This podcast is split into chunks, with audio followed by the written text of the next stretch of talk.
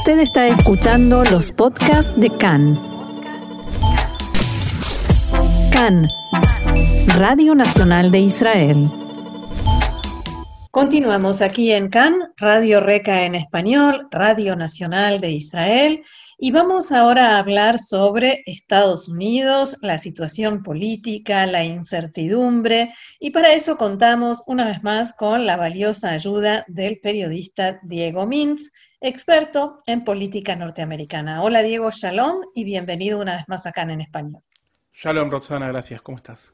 Bien, bien, aquí con eh, curiosidad por saber cómo están las cosas con esta negativa cerrada de Donald Trump a casi que te diría ver la realidad.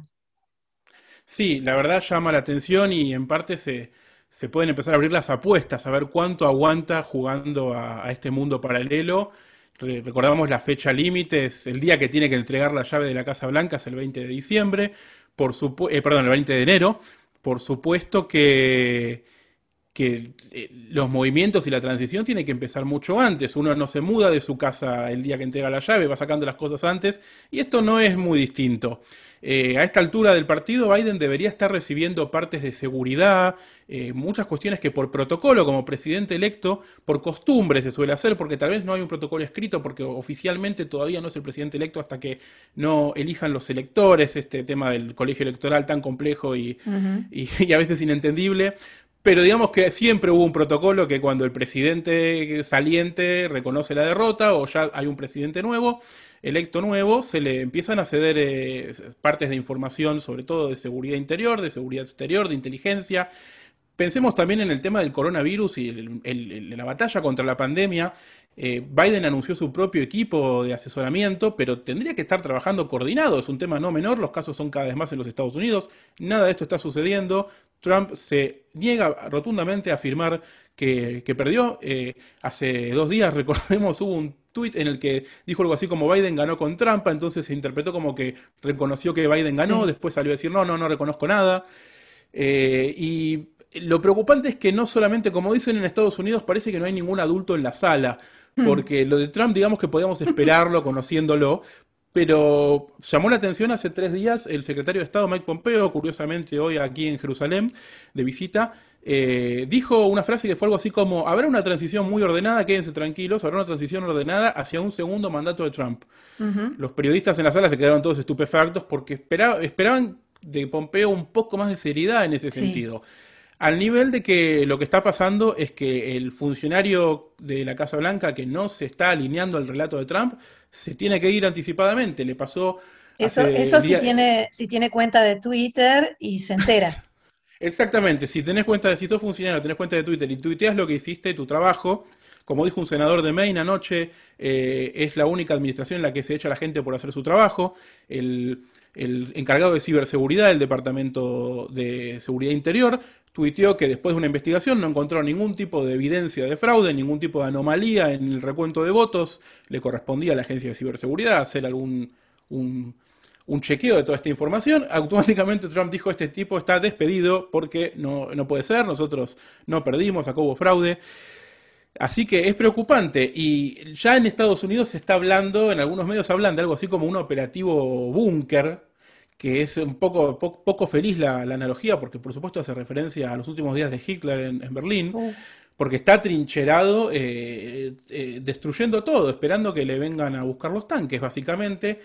Algo que preocupa ahora es la amenaza de un posible retiro de tropas en varios países. Se habla de Afganistán, Irak, Somalia y Corea del Sur, todos puntos estratégicos.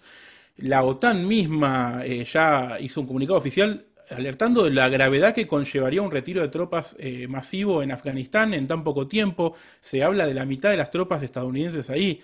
Eh, generaría un vacío de poder y probablemente un baño de sangre dentro de Afganistán, con la situación débil como es. Al mismo tiempo, Biden está bastante callado, eh, parecido a lo que hizo la semana posterior a la elección hasta que esperó ganar, que, que, los medios lo concedan como el ganador, que se quedó bastante callado. el discurso hasta que dio su discurso, pero dejó que Trump vaya pisando el palito. Parece ser algo muy parecido ahora. Eh, trascendió hace dos días que, tuvo charlas con Biden, eh, Biden tuvo charlas con Netanyahu y Rivlin, desde ambos lados se hizo hincapié en la amistad entre Estados Unidos e Israel como la más fuerte y la más importante del mundo, digamos, nada, nada fuera del, libreto, nada fuera de lo común. Biden se va posicionando, va hablando con los líderes de distintos lados, va armando su gabinete, esperando que de alguna manera Trump en algún momento ceda. Eh, si no, vamos a ver qué pasa, va a pasar algo, si no sucede hasta el 20 de enero, va a pasar algo nuevo en, Estados Unidos, que es una especie de intento de golpe de Estado o algo que no sabemos bien cómo llamarlo. O guerra civil. Ahora, e, esta, esta actitud de Trump, de casi como que destruir todo a su paso o ver dónde puede dejar eh, más eh, como terreno quemado. Em, ¿No te da la sensación de que es una especie de admisión de la derrota y vamos a ver qué destruyo hasta que me voy? Y parece ser, en términos psicológicos, parece ser, eh, yo creo que, cualquier analista se daría, se daría una panzada con estas actitudes, ¿no? Eh, sí, es un nene mal perdedor llorando en un jardín de, de, infantes. No parece ser más que eso. Lo curioso es que Trump todavía, yo creo que le está hablando a su electorado, a la gente que lo votó, porque no hizo una mala elección, hay que repetirlo. Sacó más votos que lo que había sacado la vez pasada, que lo que había sacado Hillary Clinton la vez pasada. Eh, fue una elección bastante buena. Y, no parece ser la clase de figura que una vez que se va de la Casa Blanca eh, va a desaparecer del mapa político. Obama, una vez que terminó, no lo vimos durante dos años. Eh, George Bush, eh, hijo, por ejemplo, para no irnos tan lejos en el tiempo, lo mismo, se fue de la Casa Blanca eh, cuando agarró Obama y no lo vimos varios años y digamos se mantuvo lo mismo Clinton, podemos irnos para atrás y siempre pasa lo mismo. Acá Trump no parece ser que vaya ni a querer colaborar con la siguiente administración, sino que va a seguir teniendo un rol de liderazgo porque fue generando una base electoral y una base de apoyo que está de su lado y no está y no tiene ganas de de negociar con los demócratas. Pero si te parece... Puede ser que, esté preparando un, comeback para después de, un periodo de... Ya se está hablando que en 2024 vuelve a hacer campaña y vuelve a intentar... Eh, vuelve a intentar eh, volver a la Casa Blanca. Por, por, las leyes de la Constitución norteamericana podría volver en cuatro años, pero solamente podría hacer un mandato. Nadie puede ser presidente de más de ocho años. En realidad, diez, hay, una, hay un pequeño un pequeño loophole si uno fue vice, pero bueno, digamos que solamente podría ser presidente un mandato más. Parece, todo parece indicar que, lo, va, lo va a intentar, digamos, ningún presidente que perdió la reelección lo volvió a intentar. Generalmente es, la jubilación. Trump no parece ser la clase de persona que se va a quedar en la casa eh, jugando al golf sin hacer nada. A pesar de que es lo que está haciendo en estos días, eh, no parece ser que se va a quedar callado. Eso seguro que no. Bien. Eh, Anduvimos por eh, Estados Unidos en la relación con Medio Oriente, con Israel. ¿Qué propones ahora? Bueno, eh, como en este programa siempre la, propuesta es Israel, el Medio Oriente y el mundo judío, pensé en hablar un poco del mundo judío, pero del otro mundo judío, no del de Israel, sino de la otra mitad, del de Estados Unidos, que es prácticamente la mitad de los judíos del mundo. Mm. Eh, que fueron, se habló mucho de ellos en esta elección, cómo iban a votar, si iban a seguir dando el, voto a los demócratas, que fue siempre el voto demócrata histórico, el voto judío histórico, o eh, Trump y sus grandes regalos a Israel, entre comillas, digo, de alguna manera, con eh, el acuerdo del siglo I, que digamos quedó ahí, después, antes la embajada, el movimiento de la embajada a Jerusalén, eh, reconocimiento la soberanía de la soberanía en el Golán. ¿Cuánto de esto afectó? Bueno, aparentemente poco y nada para el voto judío. Porque hay que tener en cuenta que el voto judío en Estados Unidos no se define primero como voto judío, sino como eh, el voto de clase. Los judíos en, prácticamente su totalidad son eh, ciudadanos de las grandes ciudades, de, los grandes centros urbanos. Eh, que, como vimos en esta elección, más que nunca son, eran bastiones demócratas. Hubo en casi todas las grandes ciudades, incluso en los estados fuertemente republicanos como Texas, la ciudad más grande Houston, y aún ahí ganó, ganó Biden, en Miami ganó Biden, no por mucho, pero ganó Biden, que es la gran ciudad del estado de la Florida. En Filadelfia, que fue una ciudad muy importante durante el recuento, recordarás, sí. Eh, en el estado de Pensilvania, Biden sacó casi el 80%, fue una, una masacre. Eh, por eso el voto judío parece ser más, eh, no ser un voto judío, ser simplemente un voto de la situación social, la situación política, la situación económica. Eh, hay una encuesta que estuvimos eh, estudiando que presentó hace pocos días nada más el Centro para Asuntos Públicos de Jerusalén, eh, su nombre en inglés es el Jerusalem Center for Public Affairs, que es un think tank y centro de investigaciones que permanentemente estudia estas cuestiones del voto judío, de la relación entre los judíos con Israel, particularmente cómo, cómo llevan los judíos de Estados Unidos su relación con Israel, e hicieron varias preguntas sobre este tema puntual. Por ejemplo, le preguntaron a un grupo de judíos grande, significativo, una, es una encuesta bastante representativa, si primero si se definen eh, pro-Israel. En términos generales, la respuesta, la respuesta fue 57% sí, solamente el 5% no, que es un número bajo y, digamos, eh, atendible. Y el 37%, y esto es lo más interesante, cree que el término pro-Israel es muy vago. Eh, o sea, no se atreve a decir que es pro-Israel. si lo segregamos entre votantes de cada uno, esta encuesta fue hecha después de las elecciones, el 87% de los votantes de Trump dijeron que sí son pro-Israel, y en Biden solamente el 52%, la mitad, con el 42% diciendo que el término es muy vago. Y el término es muy vago quiere decir porque quiere decir que hay muchos votantes, muchos ciudadanos norteamericanos judíos, que eh, prefieren eh, no responder directamente a esta pregunta porque a veces el término pro-Israel puede conllevar estar de acuerdo con absolutamente todas las políticas de Israel. Esto generalmente lo vemos en lados más de izquierda, ¿no? que es de hecho el, voto judío en general en Estados Unidos. Eh, hay mucha gente que dice, no, no importa, no importa la política de asentamientos del gobierno de turno, yo soy pro-Israel, a pesar de que no esté de acuerdo con eso. Por citar un ejemplo que es el más clásico, no, no el más importante tal vez. De todas maneras, hay un par de preguntas más que, que, hubo en esta encuesta que llevan a entender este punto. ¿Cuán importante es la identidad judía a la hora de votar? La mitad dice que no tiene ninguna importancia, cero. Y de hecho se le, se le, pidió a cada votante que diga en un número de 1 a 100 cuán importante es, y si juntamos y hacemos un promedio de todos los votantes da 46%. O sea, es realmente poco importante. De hecho, hay otra pregunta que es más interesante aún, porque acá ya iba a temas más específicos, ¿cuáles fueron los factores más importantes a la hora de votar, específicamente, ¿no? Y teniendo en cuenta todo. Y entre las opciones estaban, por ejemplo, el cambio climático, el manejo de la pandemia, que es importantísimo, la economía, la seguridad, el tema de Israel también, la política exterior en general, la salud, que a veces es un tema, sobre todo para los votantes demócratas. Y en realidad, acá fue para todos, para ambos lados, tanto votantes de Trump, de Trump como de Biden, casi el 60% dijo que lo más importante era el carácter y la confianza al candidato. O oh. sea que fue efectivamente un concurso de popularidad, no fue un concurso ideológico, no fue un concurso sobre la postura en Israel. Y hay una pregunta que nos hacemos entonces, ¿pero los votantes judíos son desagradecidos con Trump?